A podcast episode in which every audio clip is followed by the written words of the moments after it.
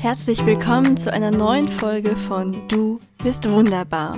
Ich freue mich einfach riesig, Madeleine Alida D. hier begrüßen zu dürfen. Ihr kennt sie wahrscheinlich besser unter Daria Daria. Also ich denke, die meisten von euch kennen sie, aber ich sage trotzdem noch ein paar Worte zu ihr. Sie hat damals 2010 mit einem kleinen Blog begonnen, der immer größer wurde und mittlerweile hat sie einen eigenen Podcast, sie ist Kolumnistin, Speakerin, sie betreibt ein eigenes Unternehmen mit mehreren Angestellten, ist Yogalehrerin, Umwelt- und Tierschutzaktivistin. Die Liste ist lang, eine wahnsinnig spannende Persönlichkeit und wir reden über ihr Leben und ihr Buch Starkes, weiches Herz, das uns zeigt, dass wir uns nicht entscheiden müssen. Wir können sowohl Stärke zeigen, für andere einstehen, aber auch unsere verletzliche Seite zeigen. Denn Mitgefühl, Liebe und Stärke schließen sich nicht aus. Viel Spaß mit der Folge!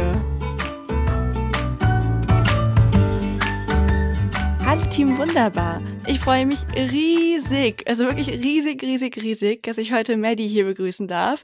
Maddie kennt ihr vielleicht eher unter Madeleine Daria Alisade oder wahrscheinlich kennt ihr sie noch eher unter Daria Daria. Jetzt hat's geklingelt, das freut mich sehr, denn ich bin einfach ja, ich bin richtig im Fangirl-Modus. Liebe Maddie, stell dich meinen Hörerinnen doch mal vor, falls sie dich nicht ebenfalls schon kennen. Hallo Ilke, voll schön virtuell Gast bei dir zu sein. Ähm, genau, ich bin Madeleine Alizadeh. Ich bin eben auch bekannt als Daria Daria und ähm, bin Unternehmerin und Content Creator. Ja, das machst du ja jetzt auch schon eine ganze Weile. Wie kam es denn ursprünglich mal dazu? Ja, also da muss ich ein bisschen ausholen, aber ich versuche mich kurz zu halten. Also die Kurzfassung ist, ich habe 2010 einen Blog gegründet, den ich einfach so als Hobby und wirklich ohne Kalkül gestartet habe, so als digitales Tagebuch. Dieser Blog äh, hat dann sieben Jahre bestanden und war dann gegen Ende einer der meistgelesenen gelesenen Online-Medien im deutschsprachigen Raum. Habe den dann eingestellt und habe dann, ähm, nachdem ich den Blog beendet habe, noch ein paar andere Adventures gestartet, wie zum Beispiel ein Modelabel gründen. Und das gehört zu den Dingen, die ich heute auch noch mache. Ja, was ich bei dir so interessant finde, ist, dass du anscheinend bereit bist, deine Meinung auch zu ändern oder auch einzugestehen, wenn es Zeit ist, den Weg ein bisschen anzupassen. Zum Beispiel hast du ja dann diesen sehr erfolgreichen Blog einfach auf Eis gelegt und gesagt, nee, jetzt widmest du dich anderen Themen und gründest das eigene Label. Was war da so der Auslöser für? Genau, das war also es hatte viele praktische Gründe, wie zum Beispiel, dass die Themen, die ich besprochen habe, immer komplexer wurden und somit die Texte alle zu Long Reads wurden. Und äh, wir kennen es alle, niemand setzt sich hin und liest irgendwie halbstündige Texte im Internet. Das heißt, da war dann der Bedarf nach einer anderen Art von Medium. Ich habe dann damals meinen eigenen Podcast gegründet, auch 2017, wo ich eben viele Inhalte vom Blog äh, auf Audio verlagert habe, was dann für viele einfach angenehmer war und auch nebenbei irgendwie konsumierbar war ich fand das Medium Podcast dann irgendwie auch schön, weil es kein Medium ist, wo man auf einem Bildschirm standen muss, sondern man kann das auch tun, indem man seine Umwelt wahrnimmt. Das fand ich irgendwie gut. Ähm, und ja, ich habe ähm, einfach gemerkt, dass es an der Zeit ist, was Neues zu machen. Und wenn man, ich war dann zu dem Zeitpunkt ähm, 27, habe eigentlich fast meine ganzen 20er nichts anderes gemacht, als diesen Blog zu betreiben und hatte dann natürlich auch persönlichen Bedarf, was anderes zu machen, was Neues zu machen. Und das Modelabel war dann auch eine Möglichkeit, all das, was ich gelernt hatte über nachhaltige Mode, weil das ab 2013 mein Thema war, ähm, auch umzusetzen und alle Forderungen, die ich so von Unternehmen irgendwie hatte, zu schauen, ob man die dann, wenn man selber Unternehmerin ist, dann umsetzen. Das finde ich auch einen total schönen Ansatz, zu sagen, hey, ich erkenne, dass der Markt da vielleicht noch nicht das hergibt, was ich gern hätte. Vielleicht kann ich es ja einfach selber machen. Also ich habe ja dieses Jahr auch mein eigenes Bilderbuch rausgebracht und am Anfang war ich zwar ein bisschen ähm, enttäuscht vor ein paar Jahren, als ich gemerkt habe, okay, ich finde da keinen Verlag für. Mittlerweile bin ich aber sogar sehr froh, weil ich es dadurch halt total nachhaltig drucken lassen konnte und die volle Kontrolle darüber hatte. Ich könnte mir vorstellen, diese Entwicklung war bei dir auch so, dass du erst gemerkt hast, okay, es gibt auf dem Markt nicht das, was ich will. Und dann hast du gedacht, okay, dann mache ich es halt einfach selber.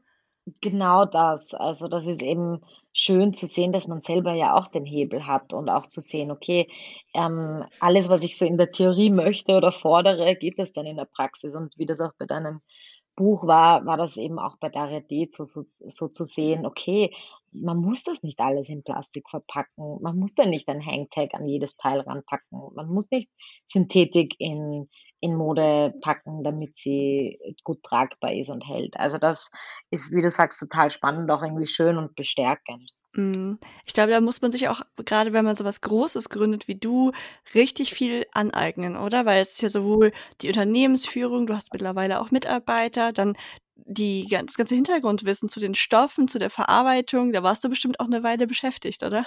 Total und man lernt so viel on the job. Also, ich war ja ich habe ja 'ne sehr gesunde, gute Portion Naivität bei allem, was ich tue und das bewahrt mich oft davor, Dinge nicht zu tun, was in Retrospektive gut ist, weil hätte ich gewusst, was alles auf mich zukommt mit so einem Label, dann hätte ich's wahrscheinlich nicht gemacht.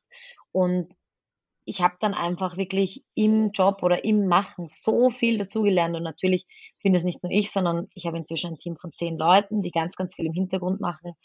Und das ist halt irre, wie viele Dinge man da am Anfang gar nicht bedenkt und, ähm, wie man lernt auch nie aus. Also, das Wissen ist zwar jetzt schon sehr, sehr groß, aber man lernt nie aus und es kommen immer neue Innovationen auch dazu. Und das ist ein Sektor, in dem sich extrem viel tut, auch glücklicherweise. Und da muss man echt irgendwie up to date bleiben oder es zumindest versuchen. Hm, das kann ich mir gut vorstellen. Was wäre denn dein Rat an Leute, die nicht so diese Portion Naivität haben und vielleicht eher das große Ganze sehen und ihre Träume gar nicht erst angehen, weil sie immer denken: „Oh Gott, das ist ja so viel Arbeit, das kann ich ja gar nicht schaffen.“ Also, ich glaube, eine gesunde Portion, äh, Realismus oder realistisches Denken ist wichtig, weil wenn ich jetzt eben so was machen will wie, keine Ahnung, Mini-Blumensträuße für Chihuahuas oder so, dann ist das vielleicht nicht die die lukrativste oder skalierbarste Businessidee. Das heißt, es ist schon gut, auch realistisch an was ranzugehen. Aber ich glaube, ich würde Menschen empfehlen, die vielleicht zu sehr im Kopf sind und eher verkopft solche Entscheidungen treffen, schon auch mehr zu versuchen, auf ihr Gefühl und ihre Intuition zu hören und auch sich nicht zu viel von anderen Leuten sagen zu lassen. Weil wenn man 10 Menschen fragt, bekommt man 10 verschiedene Meinungen und ist genauso klug wie zuvor. Deswegen glaube ich, ist es ganz wichtig, in sich zu gehen. Und ich habe das zum Beispiel bei jetzt inzwischen auch ganz oft bei Schnitten oder bei Designs, die ich mache, dass wenn ich zu viele Leute frage: „Hey, wie findest du das? Hey, findest du das gut? Findest du das schlecht?“ Dass ich dann viel verwirrter bin und eigentlich gar nicht weiß. Und intuitiv, lustigerweise gehen die Teile am besten, die ich persönlich und intuitiv am besten finde. Und selbst wenn das oft Teile sind, wo andere Leute sagen so: „Ah, finde ich jetzt nicht so gut“, das sind am Ende des Tages die Teile, die auch die Menschen am liebsten mögen. Also, da merkt man auch, man hat ja irgendwie eine Überlappung auch mit mit anderen Menschen oder zumindest ist man ja nicht isoliert von anderen Menschen und oft, wenn man etwas intuitiv entscheidet, dann gibt's ganz viele andere Menschen, die sagen: „Hey, ich empfinde das genauso wie du“ und man darf sich da nur nicht abbringen lassen, weil vielleicht andere Menschen das dann eher verkopft ausschließen würden oder nicht machen würden. Das finde ich super spannend, weil es auch eine Sache ist, die mich persönlich total betrifft. Ich habe am Anfang jetzt meiner Selbstständigkeit irgendwie eher auf mein Bauchgefühl gehört. Dann habe ich gedacht: „Okay, es kann ja gar nicht sein, dass ich hier alles so alleine mache, für irgendwie jeder sagt, du musst immer 1.000 Leute dazu fragen.“ Dann habe ich genau das begonnen, habe immer Leuten die Entwürfe meiner Bilderbuchseiten gezeigt, habe ihre Meinung eingeholt. Und natürlich gab es nie eine Variante, die alle Personen glücklich gemacht hat. Und ich war so verwirrt und dachte: „Okay, wie soll ich's denn jetzt machen?“ Das hat sich gar nicht mehr nach meinem Buch angefühlt. Und dann habe ich einfach wieder gesagt: „Ne, es wird so gemacht, wie ich es möchte.“ Natürlich bin ich jetzt nicht irgendwie total der Einzelkämpfer, der sagt: „Ne, wenn da 'ne berechtigte Kritik ist, dann ignoriere ich die“ oder so.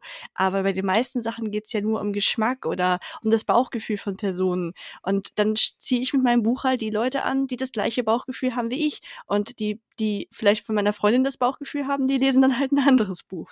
Bei dir ist das ja so, dass du bewusst auf größere Investoren verzichtest und dadurch aber auch mehr Risiko hast.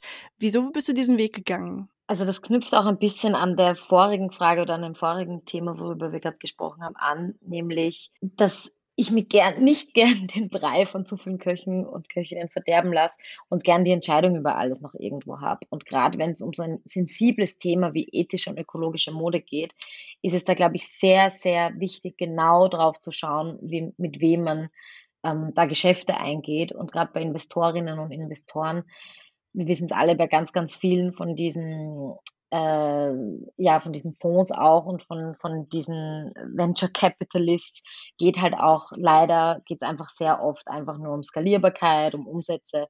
Und das wollte ich vermeiden, weil da in meinen Augen das Produkt oft drunter leidet.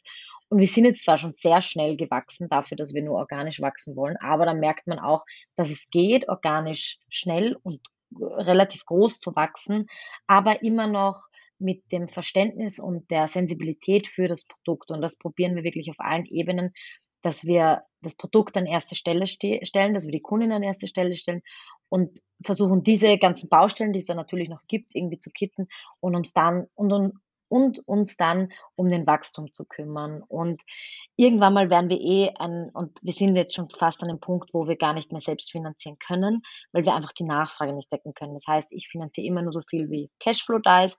Und wenn aber der Cashflow nicht mehr dazu reicht, so viele Stücke zu produzieren, wie Leute es kaufen wollen, dann muss man irgendwann mit einer Fremdfinanzierung gehen.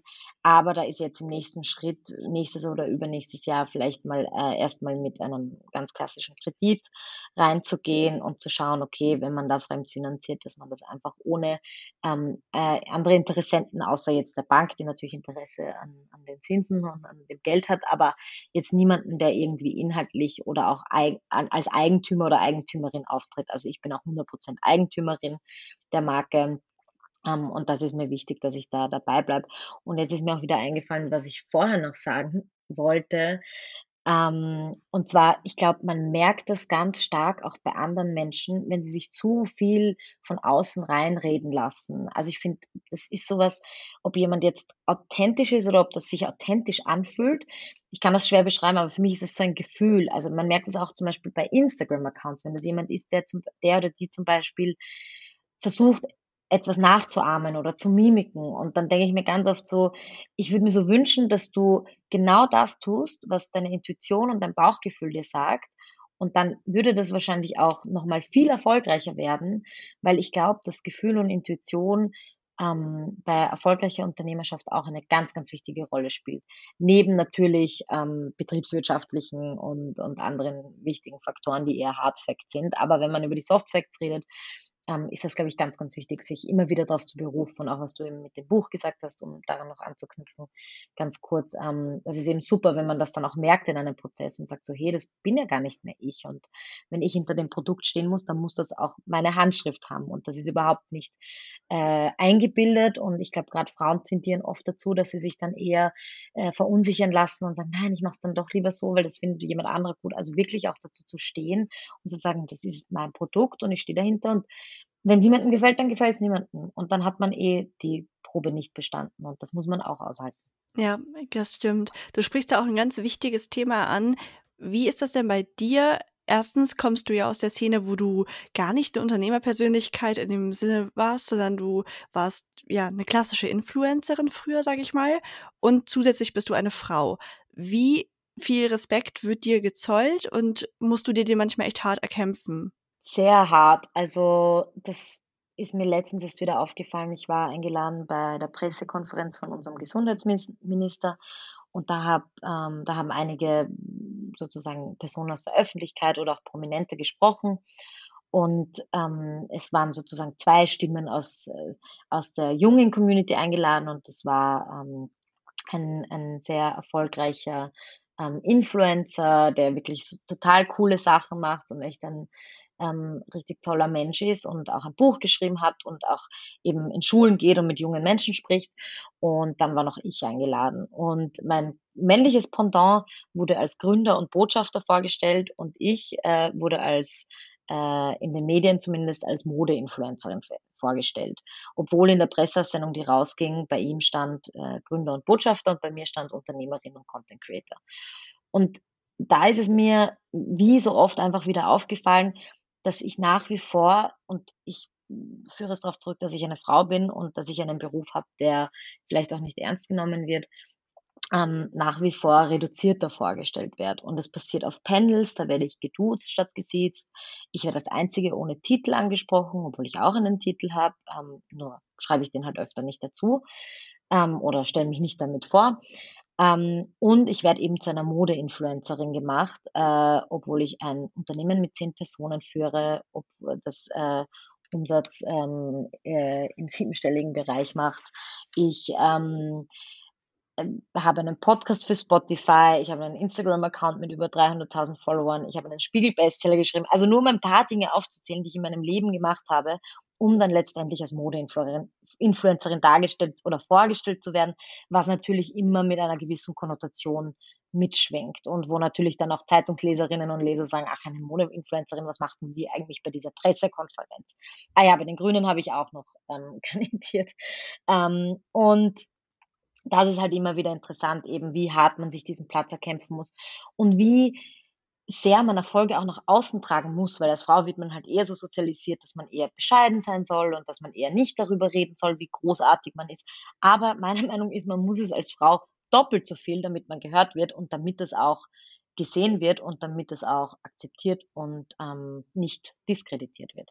Ja, ich hoffe auch sehr, dass sich da noch einiges ändert, weil ich das auch ganz stark so wahrnehme und es auch so schade finde, dass ja, mittlerweile werde ich ja auch bei vielen Aussagen schon so richtig getriggert. Ich hatte das die Woche wieder, dass ich einen Artikel gelesen habe über eine neue technische Erfindung und das war echt, es war kein, kein Boulevardpresse oder so. Dann stand in dem Artikel, das haben die Jungs von der Firma echt gut entwickelt. Ich habe wieder so, nein, da arbeiten nicht nur Jungs. Ich meine, ich bin ja selber eine Maschinenbauingenieurin. Ja. Also es, das, sowas regt mich ja. mittlerweile einfach nur noch auf. Und ich finde, ja. das darf in 2020 auch nicht mehr vorkommen, dass man dann nur von den Jungs redet, mal gesehen davon, dass es Männer sind. Aber ja, also ich kann das gut verstehen und ich weiß auch nicht, was man da wirklich machen kann. Ich glaube, es ist auf jeden Fall der richtige Weg, wie du machst, dass man mit doppelter Intensität dann rausgeht. Auch wenn ich mir vorstellen kann, dass es halt nicht immer leicht ist, weil wir werden ja eben genau andersrum erzogen. Und es gibt bestimmt auch Männer, denen das schwerfällt, aber es ist schon gesellschaftlich ein Phänomen, was eher bei Frauen auftritt. Und ja, deswegen auf jeden Fall tut mir total leid für dich, dass das dir immer wieder passiert. Und ich wünsche mir einfach, dass wir in 80 Jahren zurückblicken und sagen, ha, jetzt ist es nicht mehr so. Ja, ich weiß nicht, ob wir es schon in 80 schaffen, aber es wäre schön. ja, ja. Das stimmt. Aber du hast eben auch dein Buch angesprochen, nämlich Starkes, weiches Herz. Es wurde ja auch echt schnell zum Spiegel-Bestseller, total zu Recht. Ich habe es verschlungen und ich hole es mir auch immer wieder in bestimmten Situationen hervor und wollte total gerne mal wissen, weil ich selber gerade an einem ähnlichen Buch schreibe, also einfach nur auch meine Lebensgeschichte so.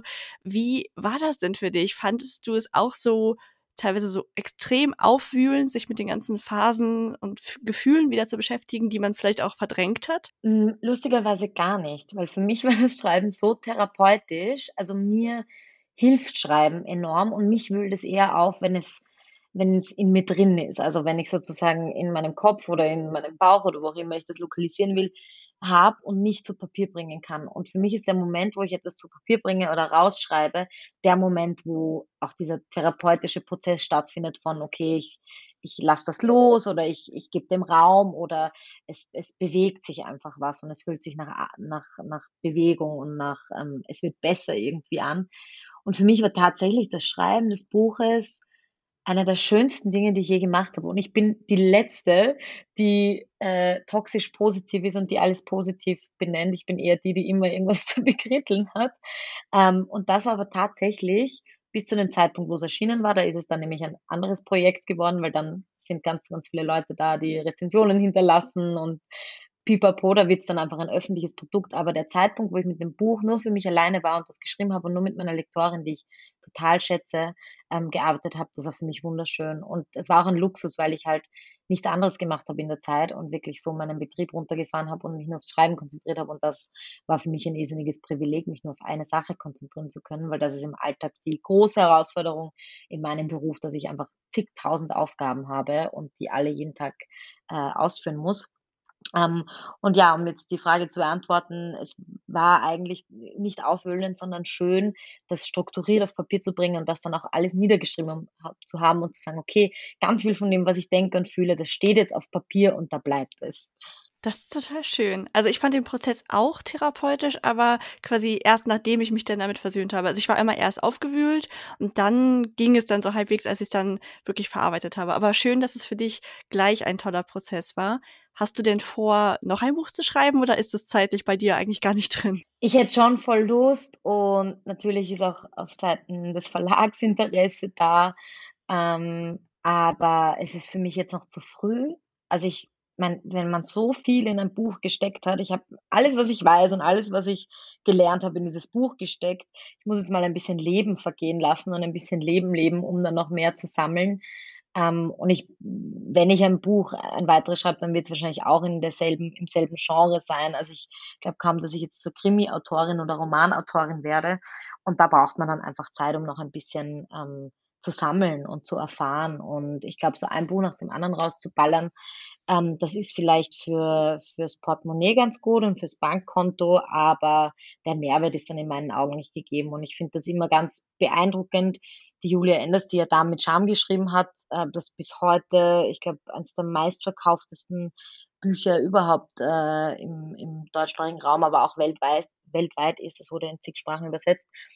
Die hat das, glaube ich, vor sechs Jahren geschrieben und veröffentlicht oder sieben Jahren ungefähr so und hat seither kein Buch mehr geschrieben, weil sie gesagt hat, nein, ich bin Forscherin, ich bin Wissenschaftlerin, ähm, Medizinerin, ich äh, muss jetzt erstmal wieder ganz viel sammeln und ganz viel arbeiten und dann ist vielleicht mal Zeit für ein neues Buch und hat sich nicht davon verleiten lassen, jetzt noch ein Buch zu schreiben, das vielleicht eine abgespeckte Version von dem ist, was sie gemacht hat. Und da muss ich sagen, da habe ich, das ist vielleicht auch ein, ein Perfektionismus, den viele Menschen an den Tag legen, der nicht immer immer gut ist, aber ich glaube, in solchen Sachen ist es gut, weil jemand gibt Geld für das Produkt aus, jemand nimmt sich Zeit, um das zu lesen und das soll dann einfach kein Scheiß sein. Also da habe ich schon ein bisschen mehr Anspruch ähm, an das Produkt, als dass ich jetzt sage, so, komm, jetzt schmeißen wir noch ein zweites Buch raus und das wird jetzt ähm, äh, wird jetzt einfach der Nachfolger und ja.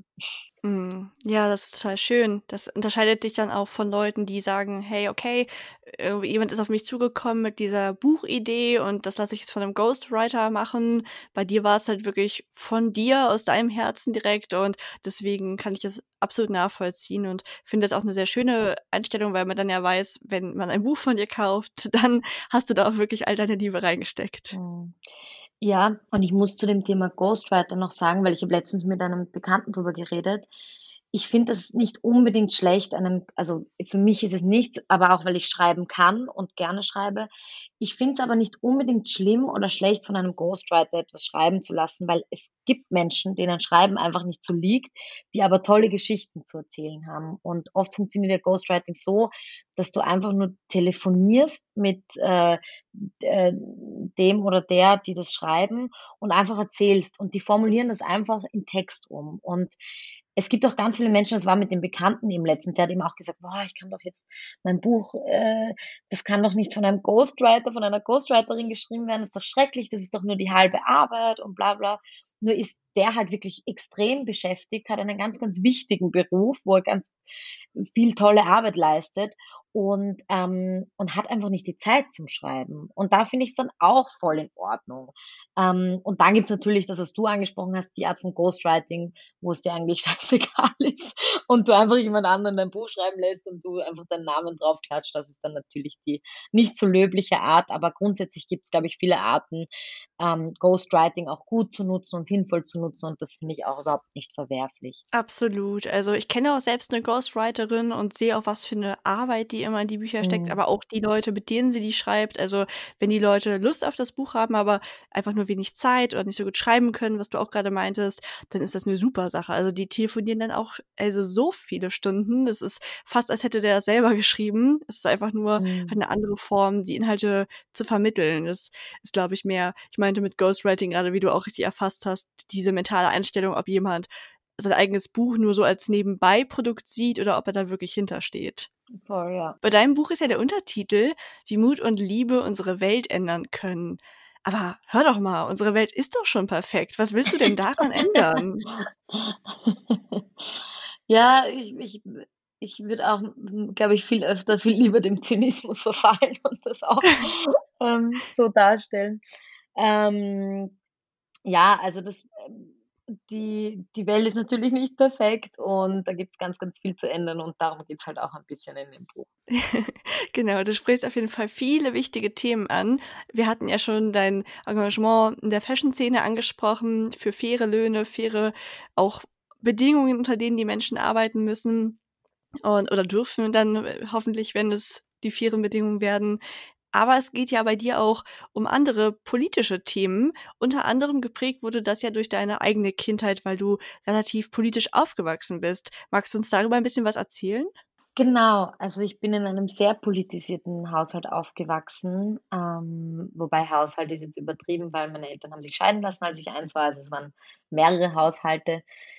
Meine Mutter war äh, Sekretärin, also hatte jetzt keinen politischen Job, war aber sehr politisch, hat meinen Papa bei einer Kundgebung kennengelernt, ähm, beziehungsweise einer politischen Studierendenbewegung ähm, und war aber Sekretärin beim Club der SPÖ, das sind die Sozial, ähm, Sozialdemokraten bei uns sozusagen, oder das Pendant zur SPD, würde ich jetzt mal sagen hat dort gearbeitet und ich war halt immer im Sommer, weil sie keine Kinderbetreuung hatte und dann alleinerziehend war, immer im Parlament mit dabei und habe mit der Reinigungskraft äh, die ganzen Goldstatuen mitgeputzt und war einfach in diesem Environment von, ähm, von Politik auch. Und mein Vater war Menschenrechtsaktivist, er kommt aus dem Iran, ist selber zwar nicht mit der Revolution geflüchtet, sondern schon, da, sondern schon davor, weil er ähm, für eine medizinische Behandlung nach Österreich kommen musste und hat dann aber während der Revolution auch ganz vielen Menschen geholfen zu fliehen, war bei Amnesty International auch unter anderem ähm, den Vereinten Nationen auch und hat halt ganz viel ähm, humanitäre Arbeit geleistet, äh,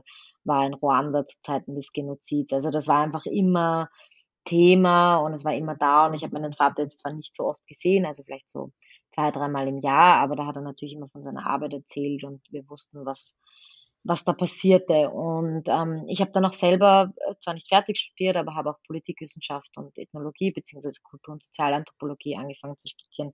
Und das war eigentlich was, was mich immer interessiert hat. Ich habe mit 13 schon, war ich Teil einer marxistischen äh, Jugendgruppe. Äh, natürlich habe ich seither einiges überdacht und bin jetzt keine Hardcore-Kommunistin mehr, sondern eher eine, natürlich eher auf der Kapitalistenseite, das muss man ganz ehrlich sagen.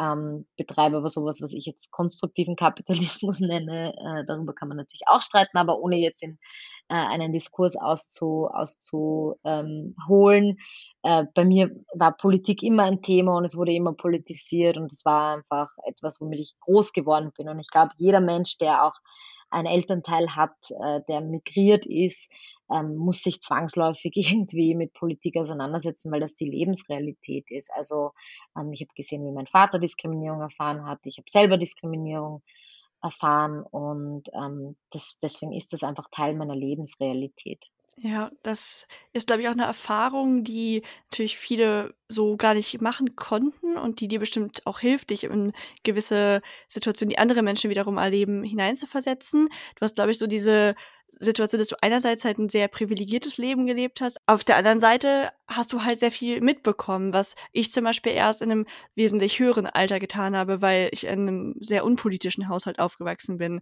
Und mhm. deswegen finde ich es so spannend, dass du auch schon so in so jungen Jahren dich auch ehrenamtlich engagiert hast und diese, diese vielen Interessen eigentlich parallel hattest. Und da geht's jetzt eigentlich bei mir, also ich, einerseits interessiert mich jetzt total dieses, was hast du für dich so daraus mitgenommen? Würdest du sagen, es tut uns auch gut, wenn wir schon in einem frühen Alter uns ehrenamtlich engagieren und so und wenn wir unsere Zeit auch damit verwenden, mal in andere Lebenssituationen und ganz andere Lebenskonstellationen reinzuschnuppern? Total. Und ich glaube, das sieht man auch bei Kindern und Jugendlichen total früh. Und ich glaube, das ist auch wirklich ein Bullshit zu sagen, junge Menschen sind nicht politisch oder müssen erst reinwachsen. Natürlich ändern sich Ansichten. Also, again, ich war Teil einer marxistischen Jugendgruppe und äh, jetzt bin ich Unternehmerin, das passt alles nicht so gut zusammen, aber natürlich habe ich aus dieser, und das ist ja politische Bildung und das ist nichts Statisches, sondern das ist auch was ähm, Fluides, da wächst man rein, da lernt man dazu. Und insofern glaube ich, gibt es nichts Besseres, als früher damit anzufangen, weil man sich einfach Dinge hernimmt, Konzepte hernimmt, Theorien hernimmt, Weltanschauungen hernimmt und sie mal vielleicht eine Zeit lang lebt und sich anschaut, so wie auch ich, und dann vielleicht sagt, ah, das davon behalte ich und das finde ich nicht so gut. Und dann schaut man sich wieder was anderes an. Und so ist es ja wie so eine Patchwork-Decke, so wird man ja erst zu einem politisch politischen Menschen und zu einem politisch bewussten Menschen. Und wenn man damit erst mit 30 anfängt, ist es auch nicht schlimm. Aber natürlich, wenn man früh damit anfängt, dann hat man ganz viel Zeit auszuprobieren und sich das anzuschauen. Und das ist ja auch was total Spannendes und Aufregendes und eben, again, nichts Statisches. Und deswegen ich glaube auch Fridays for Future und die vielen politischen jungen Bewegungen, die wir gesehen haben, zeigen auch, dass das nichts ist, was man erwachsenen Menschen überlassen sollte, sondern was ist, was man jungen Menschen auch ähm, zu einem guten Stück überlassen, überlassen sollte. Und insofern, glaube ich, gibt es kein früh genuges Alter damit anzufangen. Natürlich gibt es Dinge, die man mit einer Fünfjährigen nicht besprechen sollte, vor allem Dinge, die traumatisierend sind und Dinge, die einfach ähm, zu schwer sind für, für Kinder, weil Kinder sollen auch Kinder sein dürfen. Aber wenn ein Kind Interesse an etwas äußert, finde ich es am besten, das ganz offen anzusprechen und ähm, äh, Interessen etablieren sich einfach wirklich schon verdammt früh. Also das ist, ich kenne ein Kind in meinem Umfeld, das interessiert sich total ähm, äh, für Geschlecht. Also das Konzept von Geschlecht interessiert sie und sie fragt dann immer, und das ist es, was sie einfach interessiert. Und ähm, das ist was total Politisches und ein soziales Konstrukt und ein kulturelles Konstrukt. Und da mit einem Kind auch darüber zu reden, kann total schön sein, weil man auch neue Ansätze findet. Und äh, ich finde das einfach total spannend. Ja, ich kann mir das super gut vorstellen. Ich glaube, mit Kindern über solche Themen zu reden, hat all das, was uns in Social Media und so manchmal fehlt. Dieses, dass Leute schon so starke Fronten gebildet haben, so verbissen sind. Also du bist ja auch sehr aktivistisch und trittst ganz offen für deine Meinung ein. Das, also ich bekomme ja schon Nachrichten, wo ich mir einfach nur die Haare raufen will. Es muss bei dir ja wirklich noch mal viel krasser sein. Wie schaffst du es, dann nicht zu sagen, okay, ich rede jetzt nur noch mit Kindern, weil die kann ich einfach noch irgendwie, den kann ich vielleicht noch auf einer neutralen Ebene begegnen, weil manchmal, also ich will mich regelmäßig manchmal nur noch verstecken. Ich weiß nicht, wie das bei dir ist. Ja, natürlich geht's mir auch oft so, dass ich einfach mich verstecken will. Und man muss auch nicht immer diskutieren. Also ganz ehrlich, es ist auch völlig in Ordnung, sich einzusperren und einfach mit seiner eigenen Meinung mal alleine zu sein. Und es ist auch okay, sich eine, manchmal nur mit den Leuten in der eigenen Bubble und dem Vakuum auszutauschen, weil man braucht auch positive Erfahrungen, man braucht bestärkende Erfahrungen. Und solange man nicht jemand wird, der nur in der eigenen Bubble lebt, ist es völlig okay, in die eigene Bubble zu gehen, anzuzapfen, Energie zu äh, holen und dann wieder raus in die Welt zu gehen und die Gespräche zu führen, die man nicht so gern führt. Also gerade bei Klimathemen, glaube ich, ist es wichtig, dass man sich mit vielen Menschen austauscht, die an dasselbe glauben und die ähnliche Ansichten haben. Und das ist überhaupt nicht verwerflich, eben da hinzugehen, an diesen Safe Space sozusagen Energie aufzutanken und dann wieder äh, den Kampf da draußen zu führen. Kampf ist jetzt vielleicht ein bisschen zu, zu hart gewählt, aber einfach den Diskurs dann zu führen, der vielleicht ein bisschen anstrengender oder mühsamer oder nervenaufreibender ist. Und ich glaube, da geht es again wieder um diese Balance und darum geht es auch sehr stark in meinem Buch, wenn ich schreibe starkes, weiches Herz. Also ich nehme immer wieder so vermeintliche Gegensätze in dem Buch her und, und erkläre, wie beides okay ist. Also es ist okay, eben in der eigenen Bubble anzudocken und es ist dann okay, wieder die harten Gespräche zu führen. Und ich glaube, wenn man sich zu sehr einem Extrem verschreibt, das ist dann das Problem. Und das ist auch das Problem der Spaltung, das wir gerade haben, das Problem, ähm, dass alles äh, gerade sehr polarisiert ist, ist, dass wir uns eben in diese Extreme bewegen die meiner Meinung nach einfach nicht gut sind. Und ich glaube, ein gemäßigter Zugang zu sehr vielen Themen ähm, und sich auch mal Dinge zu erlauben, um dann wieder schwierigere Gespräche zu führen, ähm, ist, glaube ich, ähm, ein, ein gutes Rezept, für mich persönlich zumindest. Ja, auf jeden Fall. Also bei mir ist es ganz ähnlich, dass ich könnte auch gar nicht mich jetzt nur verstecken. Das ist dann oft so ein erster Impuls, aber wir machen das ja nicht über Themen zu reden, die uns am Herzen liegen, weil wir da irgendwie gelesen haben, damit werden wir erfolgreich oder so, sondern weil es Herzensthemen sind. Und ich glaube, Herzensthemen finden immer ihren Zugang nach draußen. Und es ist okay, wenn man manchmal die Zeit für sich braucht und sich wieder auflädt, aber man sollte sich vielleicht auch nicht von kritischen Stimmen dann von seinem eigenen Weg abbringen lassen, diese ja, diese Spaltung, die wir gerade haben, ich glaube, da braucht es Menschen, die auch so ein bisschen selbstreflektiert, aber auch mit Mitgefühl auf andere mhm. zugehen und mhm. sagen, hey, ich habe vielleicht gerade einen anderen Punkt als du, aber ich gehe immer wieder ins Gespräch und versuche, dass wir irgendwie dann eine Annäherung herbeiführen können. Und deswegen glaube ich, ist es so toll, was du machst und so wichtig. Und ich danke dir da auf jeden Fall sehr viel. Ich finde, deine Arbeit ist unglaublich wichtig und bereichert diese Welt sehr. Oh, vielen Dank. gerne, gerne. Ich kann danke ich, dir. Kann ich aber auch nur zurückgeben. Also, es braucht mehr Frauen wie dich. Ach, danke schön. Wie, also, wie ist das denn bei dir? Du bist ja auch an so vielen Themen gleichzeitig interessiert. Also, ich glaube, das haben wir auf jeden Fall auch gemeinsam, dass wir uns nicht in eine Schiene drängen lassen. Wir, wir sind einfach, es gibt ja viele Menschen, die so in diese Scanner-Persönlichkeiten-Ecke fallen. Und Zudem bist du fleißig und arbeitest viel. Das hat ja dazu geführt, dass du auch schon einen Burnout hattest. Was mhm. würdest du Leuten raten, die auch diese Tendenzen haben, was kann man am besten machen, um nicht sich ständig zu überfordern, weil man vielleicht auch so für eine Sache brennt? Äh, sich helfen lassen. Es ist echt sehr banal eigentlich. Ähm, Wenn es zu viel wird, sich helfen lassen. Wenn, ähm, wenn man in einer schwierigen Situation ist, sich helfen lassen. Wenn man nicht weiter weiß, sich helfen lassen. Und ich glaube, das hätte mich vor sehr viel bewahrt. Heißt nicht, dass ich das nicht, äh, ähm, dass ich es bereue, all das erlebt zu haben. Also ich bin ja auch an Depression erkrankt und Schöpfungsdepression, Burnout. Ähm, also in Retrospektive war es gut, dass ich das alles erlebt habe, weil ich habe es anscheinend auf die harte Tour lernen müssen. Aber jetzt, wo ich auch eben dieses Team von zehn Leuten habe, ähm, weiß ich, was es bedeutet, Hilfe anzunehmen, nicht alles selber tun zu wollen, ähm, und auch einfach mal ein bisschen loszulassen und andere Menschen Dinge tun zu lassen, die sie vielleicht auch einfach viel besser können als man selber. Und ähm, auch, wie es mir, wie ich mitten in einer Depression steckte, zu sagen, okay, ich gehe zu einer Therapeutin, ich gehe zu einem Psychiater. Ähm, das war einfach auch der Schritt zu sagen, okay, ich, ich werde jetzt nicht weiter leiden, sondern ich lasse mir einfach helfen und auch dann Medikamente zu nehmen, ist auch ein Punkt, wo man sagt, okay, will ich jetzt weiterleiden oder probiere ich jetzt einfach mal Medikamente aus und da auch offen zu sein und nicht einen falschen Stolz an den Tag zu legen oder ein, ein Märtyrertum, dass man sich durch jeden Schmerz durchquälen muss und es aushalten muss und dann wird man stärker. Also ich glaube, ähm, da haben wir ganz viele alte falsche Sprichwörter mitbekommen und, und Ideen mitbekommen, die einfach nicht für mich in der Praxis nicht funktioniert haben. Also ich quäle mich jetzt nicht mehr durch Dinge durch und ich lasse mich nicht absichtlich leiden, sondern ich hole mir Hilfe, wenn ich sie brauche und ich sage das ganz offen. Und ähm, das, hat, das ist für mich so diese Number One, ähm, das Number One Learning der letzten Jahre. Das ist super schön zu hören und da kann ich auch all die das jetzt hören nochmal bestärken. Ja. Es ist etwas, worüber man immer offen reden kann. Es sollte nie ein Tabuthema sein und ich glaube auch gerade sich Hilfe zu holen, sei es als Unterstützung im Team oder auch therapeutische Hilfe, das ist etwas, was, glaube ich, immer normaler werden darf. Und ich selber überlege auch regelmäßig, ob ich noch mal eine Therapie mache. Ich hatte auch schon als Kind mal eine und fand das total hilfreich und es hat mir dabei sehr geholfen und finde es sehr wichtig, dass man über sowas auch ehrlich spricht und deswegen schön, dass du das auch tust. Ich habe zum Abschluss noch so fünf kleine Quick Questions an dich. Mhm. Also, das erste ist, du hast ja deine super süße Hündin. Wenn sie einen Tag dein Unternehmen führen dürfte, welche Entscheidung würde sie wohl treffen?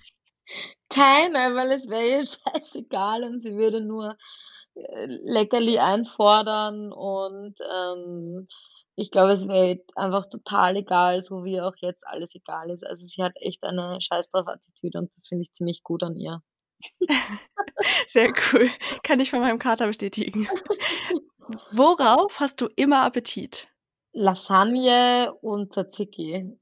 Interessant. Wenn du einen Tag irgendwie das Leitungswasser von allen Menschen so beeinflussen könntest, dass alle Menschen plötzlich eine Eigenschaft hätten, weil sie dieses Wasser trinken, eine Eigenschaft, die ihnen jetzt fehlt, welche Eigenschaft würdest du gerne der ganzen Welt geben? Hm. Das hört sich jetzt vielleicht ein bisschen pathetisch an, aber ich glaube Empathie. Mhm, mit sowas habe ich gerechnet. Ja. Ich glaube auch, dass ja, Mitgefühl und Empathie sind Dinge, Mhm. die einen sehr viel größeren Einfluss haben auf die Menschen, als viele denken. Ja. Also, wäre wahrscheinlich auch meine Antwort gewesen.